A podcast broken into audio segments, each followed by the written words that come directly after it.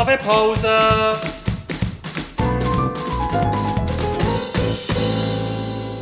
Das ist der Podcast Kaffeepause vom Bernischen Historischen Museum.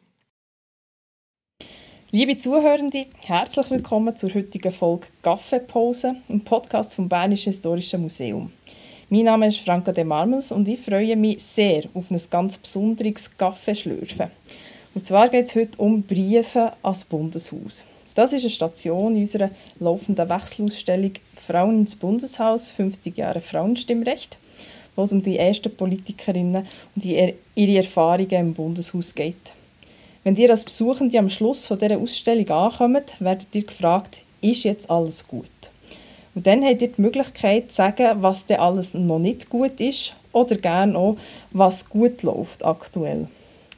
Und zwar indem, dass ihr einen Brief ans Bundeshaus schicken könnt. Die Briefe werden dann in der Ausstellung über einen Bildschirm gezeigt und das sogar tatsächlich ins Bundeshaus geschickt. Wir haben nämlich zwei Parlamentarierinnen können gewinnen dafür, ausgewählte Briefe zu beantworten und uns zurückzuschicken, sodass die Besuchenden auch eine Antwort sehen können. Jetzt haben wir aber so viele Briefe bekommen, dass wir gefunden haben, da braucht es doch eine Kaffeepause dazu. Und darum trinke ich anlässlich zum Jubiläum vom Nationalen Frauenstreiktag vom 14. Juni während zwei Folgen lang ein digitales Kaffee mit den Nationalrätinnen Yvonne Feri und Melanie Mettler.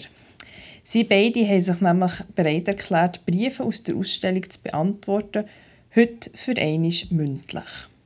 Liebe Frau Feri, liebe Frau Mettler, herzlich willkommen. Ich freue mich sehr, heute mit euch über die Briefe zu reden. Danke, merci für die Einladung. Auch danke von meiner Seite. Ich freue mich sehr, dass ich dort dabei sein darf. Es sind aber nicht nur die Briefe, die uns Anlass geben, dass wir hier miteinander plaudern können. Am Montag gibt es nämlich ein Jubiläum, wo wir damit ein bisschen mitfeiern Am 14. Juni jährt sich zum 30. Mal der Geburt vom ersten nationalen Frauenstreiktag. Und was vielen vielleicht noch ein bisschen näher in Erinnerung ist, ist der Frauenstreik vor der Parlamentswahl am 14. Juni 2019, wo also dieses Jahr auch schon zweijährig wird. Am Frauenstreik geht es ja auch ein um das, was unsere Ausstellung am Ende eben auch macht, aufzeigen, dass schon vieles erreicht ist worden, dass der Kampf um Gleichstellung aber noch nicht vorbei ist. Dass es eben vieles gibt, wo den Leuten noch unter den Nägeln brennt und das zeigt sich mit diesen Briefen, die wir erhalten, sehr deutlich. Diese Podcast-Folge ist also ein bisschen zu verstehen als Antwort auf die Briefe. Und antworten tun nicht wir. Wir sind ja schließlich keine Politikerinnen und ich kenne das Bundeshaus nur von meiner letzten Exkursion an der Uni oder natürlich, wenn ich im ersten Stock vom Museum stehe und die Aussicht geniessen kann. Zum Glück haben wir also hier Expertinnen dürfen gewinnen, die hier die Fragen und die Anliegen der Besuchenden beantworten, wahrnehmen und eine Antwort darauf geben können Frau Feri, Frau Mettler, wieso habt ihr euch eigentlich dazu bereit erklärt, auf die Briefe zu antworten? Ähm, ich bin extrem beeindruckt von dieser Menge von Briefen. Das ist mir noch nie begegnet, dass sich so viele Leute wirklich geäußert haben in so einem Projekt. Und ich bin wirklich fast ein bisschen erschlagen, also positiv erschlagen. Ich finde es auch sehr interessant, die Inhalte, die sind, von diesen Auszügen, die ich gesehen habe, sind nur ein Bruchteil, den ich natürlich auch lesen und haben dürfen lesen. Und es ist klar, dass es unmöglich ist, alle zu beantworten. Und wo dann die Idee kam, ist, äh, mit dem Podcast, habe ich gefunden, das ist super. Ich stelle mich unglaublich gern zur Verfügung, dass ich wie etwas zurückgeben kann, äh, den Personen, die sich da bemüht haben, ähm, die Briefe zu schreiben kommt dazu, dass ich seit bald 20 Jahren auch in der Gleichstellungsthematik unterwegs bin und mich gerade jetzt für die Gleichstellung der Geschlechter äh, sehr intensiv einsetze. Ich freue mich jetzt auf die Sendung. Ja, ich kann mit dem gerade anschließen, meine Kollegin Ferry, und kann vielleicht noch zwei, drei Sachen ergänzen. Ähm, ich bin ja ähm, selber schon sehr lange in dem Thema Gleichstellung unterwegs. Ich habe mal einen graduierten Kollegen gemacht im Bereich Gender Studies und bin jetzt seit zwei Jahren im Nationalrat. Und was einfach ich beobachte, im Bundeshaus ist man schon so ein bisschen abgeschirmt. Also man bekommt manchmal nicht so ganz mit, was da eigentlich in der Welt draussen wirklich am Laufen ist. Und darum ist es jedes Projekt, das eigentlich dazu dient, den Dialog zwischen dem Parlament und der Bevölkerung zu fördern und aufrechtzuerhalten, und ich sehr begrüßen. Und hier jetzt äh, besonders in Bezug auf die Frauen, es ist so, wir haben ja auch alle Parlamentarier und Parlamentarierinnen E-Mail-Adressen, die werden sehr rege genutzt, sehr viele Leute schreiben uns, aber es schreiben uns verhältnismäßig weniger Frauen als Männer. Und es zeigt sich jetzt hier wieder mal, wenn man explizit halt Frauen sagt, jetzt wollen wir hören, was ihr denkt, was ihr findet, dann melden sie sich auch, dann haben sie auch etwas zu sagen. Und wir finden, dass das ähm, so eine schöne Gelegenheit ist, einfach auch so die Innensicht mitzubekommen. Wir sehen von außen vor allem auf das Bundeshaus her. Und die beschreiben schon, was wir da vor uns haben, ist ein recht aufwendiges Unterfangen. Seit die Ausstellung endlich richtig hat können aufgehen haben wir nämlich schon über 800 Briefe erhalten. Wir haben die natürlich ähm, nicht alle euch beiden schicken das wäre ja wirklich völlig unmöglich gewesen. Darum haben wir jetzt jeden einzelnen Brief in die Hand genommen und gelesen. Und dabei ist uns etwas aufgefallen. Es kommen nämlich immer wieder die gleichen Forderungen und die gleichen Themen. Darum haben wir dann angefangen, eine Strichliste führen, welche Themen kommen und wie viel Mal werden sie dann genannt. Und heute kommen wir leider nicht dazu, all die Kategorien auch anzuschauen. Darum haben wir einfach die drei Themenbereiche ausgewählt, die am meisten Nennungen haben. Und das sind Lohngleichheit, Kinderbetreuung und mangelnde Repräsentation. Dazu haben wir jeweils verschiedene Briefe ausgewählt, die wir euch dann auch vorlesen im Verlauf von dem Gespräch. Und wir möchten gerne mit dem Thema anfangen, wo wirklich mit Abstand am meisten ist vorgekommen, wo wir am meisten das eine Wort haben gelesen über 200 Mal, ähm, ganz explizit und unzählige Mal noch indirekt. Das ist die Lohngleichheit. Wir haben zum Beispiel die drei Briefe. Liebes Bundeshausteam, ich verstehe leider noch nicht ganz, warum genau Männer mehr verdienen als Frauen im gleichen Beruf. Bitte erklären, danke. Lieber Bundesrat, wäre doch schön, wenn wir Frauen unseren Platz hätten, mit unseren Qualitäten und unseren Lebenserfahrungen. Gleicher Lohn für gleiche Arbeit. Das werde ich nicht mehr erleben, aber ich hoffe meine Kinder. Es wäre sehr wünschenswert, wenn nun auf allen Berufsebenen gelten würde, gleicher Lohn für gleiche Arbeit. Um was geht es in diesem Thema? Auf Lohnabrechnungen von Frauen sind im Durchschnitt pro Monat 1512 Franken weniger drauf als bei Männern. Davon kann man rund 55 Prozent erklären, nämlich durch Faktoren wie berufliche Stellung, Dienstjahr oder Ausbildung, von dieser Lohndifferenz kann man rund 45 Prozent aber nicht objektiv erklären. Dann redet man vom unerklärten Lohnunterschied. Und das ist eine potenzielle Diskriminierung aufgrund des Geschlechts. Wenn also in diesen Briefen Lohngleichheit beschrieben wird, dann bezieht sich das genau auf diesen unerklärbaren Teil. Schon dass es jetzt auch statistisch erfasst wird, dass der Lohnunterschied untersucht und beleidigt wird, ist ein wichtiger Schritt. Es löst das Problem offensichtlich aber noch nicht. Frau Feri, Frau Mettler, könnt ihr uns und unseren Zuhörenden erklären, warum gibt es den Lohnunterschied immer noch? Ja, Leider ist es so, dass Lohngleichheit noch nicht erreicht ist und leider ist es auch nicht so, dass sich für Frauen und Männer noch nicht gleiche Möglichkeiten auf dem Arbeitsmarkt ergeben. Und ich glaube, das wird auch noch ein Zeitchen so bleiben, muss ich leider sagen. Ich kann hier nicht äh, sehr eine optimistische Botschaft geben. Und es wird so lange so bleiben, als die ganze Gesellschaft, unsere Kultur unterschiedliche Erwartungen an Männer hat, als sie an Frauen hat. Wir tun ganz klar Kompetenz, also berufliche Kompetenz zum Beispiel oder Führungskompetenzen, tun wir momentan Männern zuschreiben, weil wir uns gewohnt sind, dass der Chef ein Mann ist. Und wir tun Sachen wie zum Beispiel ähm, können gut um Kinder sorgen und gute Erziehungsarbeit leisten, tun wir Frauen zuschreiben, weil wir uns gewohnt sind, dass vor allem die Mutter die Erziehungsarbeit leistet. Und das wird sich so lange nicht ändern, wie zum Beispiel die Spielzeug und Kleidung für Kinder immer noch einfach ganz klar schon von kleinstem Kindesalter unterschiedlich ist, damit man dann wirklich auch genau weiß, von welchem Menschen, dass wir jetzt genau welche Erwartung, an welches Menschen wir genau welche Erwartung Erwartung stellen. Es wird so lange so bleiben, dass man bei Berufswahl, bei unsorgfältiger Sprache, wo im Deutschen leider sehr geschlechterbasiert ist, dort einfach immer noch halt die Erwartungen weiterziehen. Wir tun bei der Familienarbeit die Erwartungen weiterziehen und bei den verschiedenen Lebensentwürfen. Und solange das, das so ist, dass wir einfach Frauen und Männer mit ganz unterschiedlichen Erwartungen begegnen, werden wir auch ihre Leistungen nicht gleich beurteilen. Ja, ich füge da gerne noch dazu. Danke, Melanie, für die Ausführungen. Ähm, ich werde zuerst einmal noch das Wort auseinandernehmen. Also wir reden immer über die Lohngleichheit, aber eigentlich müssten wir über die Lohnungleichheit reden.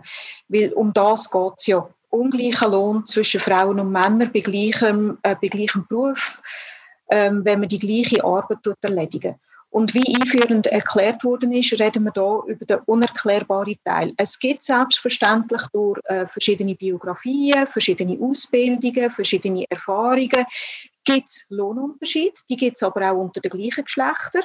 Aber der unerklärbare Teil, der ist einfach sehr ungerecht. Ich persönlich kann ich das nicht verstehen. Vor allem kann ich es auch nicht verstehen, wenn ich beispielsweise Lehrabgänger und Abgängerinnen anschaue.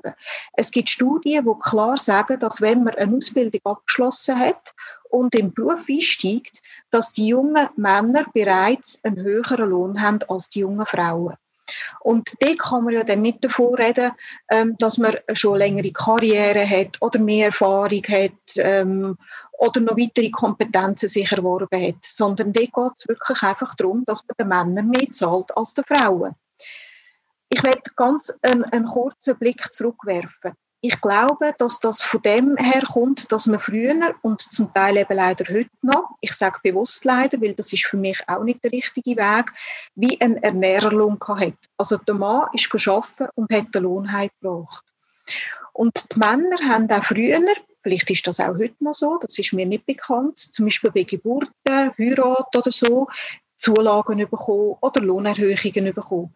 Bei den Frauen hat man das damals nicht gemacht. Im Gegenteil, sie haben oft ihren Job verloren oder haben müssen zurückstecken, haben müssen reduzieren ähm, oder Karrieren ist sogar, sogar verhindert worden. Und aus all diesen Geschichten heraus sind vermutlich die Lohnungleichheiten entstanden.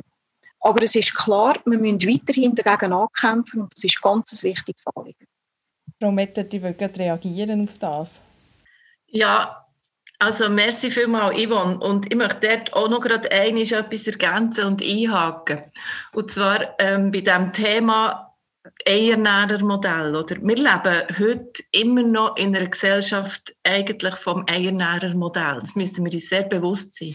Wir sind oft, äh, wir, die uns beschäftigen mit der Thematik Gleichstellung, denken vielleicht, wir sind schon weiter als wir sind. Aber kürzlich sind wieder die Zahlen gekommen von wie vielen, in wie vielen Familien, dass die Väter zum Beispiel Teilzeit in der Familienarbeit engagiert sind und Teilzeit arbeiten. Und das sind, glaube ich, etwa 10 Prozent oder je nach Alter 10 bis 12 Prozent. Also wir sind immer noch, eigentlich leben wir in einer Gesellschaft, wo die Norm ist, dass der Vater geht 100 Prozent arbeiten und da ist einfach ein, ein Menschenbild dahinter, da ist ein Geschlechterbild dahinter.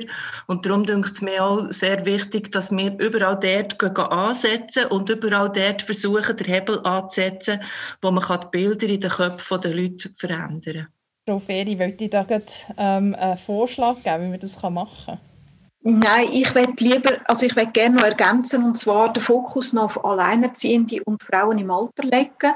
Und zwar merkt man auch die Lohnunterschiede, die Lohnungleichheit vermehrt auch bei Alleinerziehenden. Also Alleinerziehende sind heute ungefähr zu 90 Prozent Mütter, obwohl auch die Gesetzgebung geändert hat, aber man das auch noch nicht lebt. Und dort merkt man natürlich auch, dass sie einerseits oft in der Tieflohnbranche tätig sind oder halt einen tieferen Lohn haben und dass das dann auch schwieriger ist, mit dem Kind alleine durchs Leben zu gehen, auch wenn sie allenfalls Unterhaltszahlungen bekommen. Dann tun sich natürlich die Lohnungleichheiten auch sehr stark auf die Altersvorsorge auswirken. Einerseits ähm, kann es durch das sein, dass nicht die ganze AHV erreicht wird, also nicht das AHV-Maximum. Und andererseits ist es nach wie vor so, dass sehr viele Frauen keine Pensionskasse haben und keine dritte Säule haben können öffnen. Darum ist auch das Alter heute mehrheitlich ähm, in Armut, also die Nein, ich muss es so sagen. Ähm, Wenn es im Alter Armut gibt, ist das vor allem bei den Frauen zu finden. Und das macht mich auch sehr traurig und darum müssen wir unbedingt an diesen Themen weiterarbeiten. Das führt uns eigentlich sehr gut zu einem Thema, wo, wo uns immer wieder ist begegnet jetzt so in diesen Briefen. Die betonen das ja auch, also die gesetzlichen Möglichkeiten, die bestehen ja, also die Gleichberechtigung ist eigentlich im Vergleich zu noch vor ein paar Jahren ähm, immer besser auch. Und trotzdem bekommen wir Briefe wie der. Sehr geehrte Damen und Herren, ich habe als Frau eine Lehre als Informatikerin Fachrichtung Applikation abgeschlossen. Im Berufsalltag bin ich sehr vielen sexistischen Bemerkungen und Vorurteilen, aber auch Fragen zu meinem Werdegang begegnet. Das zeigt deutlich, dass in der Realität die Gleichberechtigung und gleiche Wertschätzung noch nicht angekommen sind. Das braucht Zeit und Lösungsansätze ihrerseits. Vor einer Person, die 20 ist, was geben wir dieser jungen Frau jetzt für eine Antwort? Frau Feri, wisst ihr da etwas? Es geht ein bisschen in die Richtung, wie ich vorhin schon gesagt habe. Also die junge Frau oder die jungen Frauen, alle Frauen, die damit zu kämpfen haben, Belästigungen, der, äh, Wert wird abgesetzt. Man muss sich immer wehren, man muss sich immer durchsetzen einfach dranbleiben und zeigen, ich bin da, ich habe ein gutes Selbstbewusstsein und ich habe auch meine Grenzen. Also jetzt gerade bei den Übergriffen, bei Belästigungen, da muss man sich einfach abgrenzen, da muss man sagen, halt, stopp, bis du nicht weiter. Und wenn jemand weitermacht, dann muss man auch den Mut haben, um die Person anzuzeigen, im Vorgesetzten zu sagen, einfach sich zu wehren. Weil wenn wir das nicht machen, dann wird das kein Ende nehmen. Ähm, und bei diesen Themen wirklich einfach anstehen, durchheben und platzieren, dass man da ist. Männer müssen aber auch mitmachen auf dem Gang. Also, wenn jetzt die junge Frau Kollegen hat, Kollegen auch auffordern, wenn, wenn zum Beispiel Kollegen untereinander sehen, dass ein junger Mann mit der Frau nicht anständig umgeht, dürfte der andere Mann das auch ansprechen. Und da habe ich jetzt doch schon einige Gruppierungen von jungen Männern gehört, die das wirklich auch machen. Und das finde ich ganz toll, dass sie wie einander darauf aufmerksam machen. Oder jetzt redet man auch zum Beispiel, wenn es dunkel ist, wenn man unterwegs ist, gibt man jetzt auch Tipps den Frauen, wie sie sollen reagieren, zum Beispiel Strassenseite wechseln. Aber man sagt das auch den Männern. Äh, liebe Männer, wenn eine Frau allein unterwegs ist in der Nacht und ihr merkt, die hat Angst, geht doch ihr auf die andere Strassenseite so dass man innerhalb der Gesellschaft einander auch hilft, dass man nicht in schwierige Situationen hineinkommt und dass man als Frau die gleichen Freiheiten und Rechte hat wie ein Mann. Ja, Yvonne Ferry hat recht. Also wir haben vorher etwas angesprochen, oder? Also dumm sein dürfen alle. Dumm sein dürfen Männer, dumm sein dürfen Frauen. Und das ist, äh, hat nichts mit Geschlecht zu tun. Das heisst aber auch, wenn jemand anders sich daneben benimmt und unanständig benimmt, dann dürfen auch die Anständigen eingreifen, egal ob es Männer oder Frauen sind und sie eigentlich auch beide aufgerufen, dafür zu sorgen, dass wir in unserer Gesellschaft irgendwie anständig miteinander umgehen. Und ich möchte noch anfügen, ähm, es freut mich, dass die junge Frau von 20-jährig ist, das sagt dass sie das stört, das ist, also ich muss es leider sagen, schon ein Fortschritt. Also ich bin doppelt so alt wie sie und ich weiß nicht, ob ich in ihrem Alter überhaupt gemerkt hätte, wenn das ich bei sexistischen Bemerkungen und Vorurteilen ausgesetzt war. Das ist eine Bewusstmachung, die relativ jung ist und wo wir wirklich müssen lernen als Gesellschaft, wo wir uns wirklich auch noch in den Kinderschuhen bewegen. Und es ist traurig, dass die junge Frau dem ausgesetzt ist, aber ich glaube, es ist genau, wie meine Kollegin Imon Ferry gesagt hat, sie ist im Recht. Das Bewusstmachen, was sie bei sich erreicht hat, das darf sie auch gegen tragen. Im völligen Selbstverständnis und im völligen Selbstbewusstsein, dass sie im Recht ist. Sie muss nicht die Erwartung haben, dass die anderen gescheiter sind. Die dürfen dumm sein. Aber sie darf nachher auf einer völlig anständige Art ihr Recht durchsetzen und sagen, ähm, nein, bis hier und da nicht und jetzt machst du den Fall strafbar und dann hat sie Mittel in einem Rechtsstaat können dort zu ihrem Schutz einsetzen. Ihr redet von einem Prozess, der relativ jung war, die Bewusstmachung, dass etwas nicht recht ist, nicht recht läuft. Interessanterweise haben wir dementsprechend die meisten Forderungen auch von Menschen zwischen 20 und 29 bekommen bis jetzt. Und nebst der Lohngleichheit oder eben vielmehr der Lohnungleichheit stören sie sich, wie andere Altersgruppen auch, an Problemen in Bezug auf die Kinderbetreuung und ihnen gibt es zu wenig Frauen in repräsentativen Funktionen. Zwei riesige Gebiete also, die wir hier noch bearbeiten wollen. Damit aus dieser Kaffeepause aber nicht gerade ein mehrstündiges Dinner wird, verlegen wir die Auseinandersetzung auf die nächste Folge, wo ich schon schneller erwartet, als ihr es sonst gewöhnt seid, liebe Zuhörerinnen und Zuhörer. Schon am Montag könnt ihr wieder einschalten, wenn ich mit Frau Feri oder Frau Mettler über fehlende Strukturen und fehlende Frauen weiterrede. Pünktlich zum Frauenstreiktag gibt es dann wieder eine Kaffeepause. Bis dann wünschen wir euch ein schönes Wochenende und auf Wiederhören.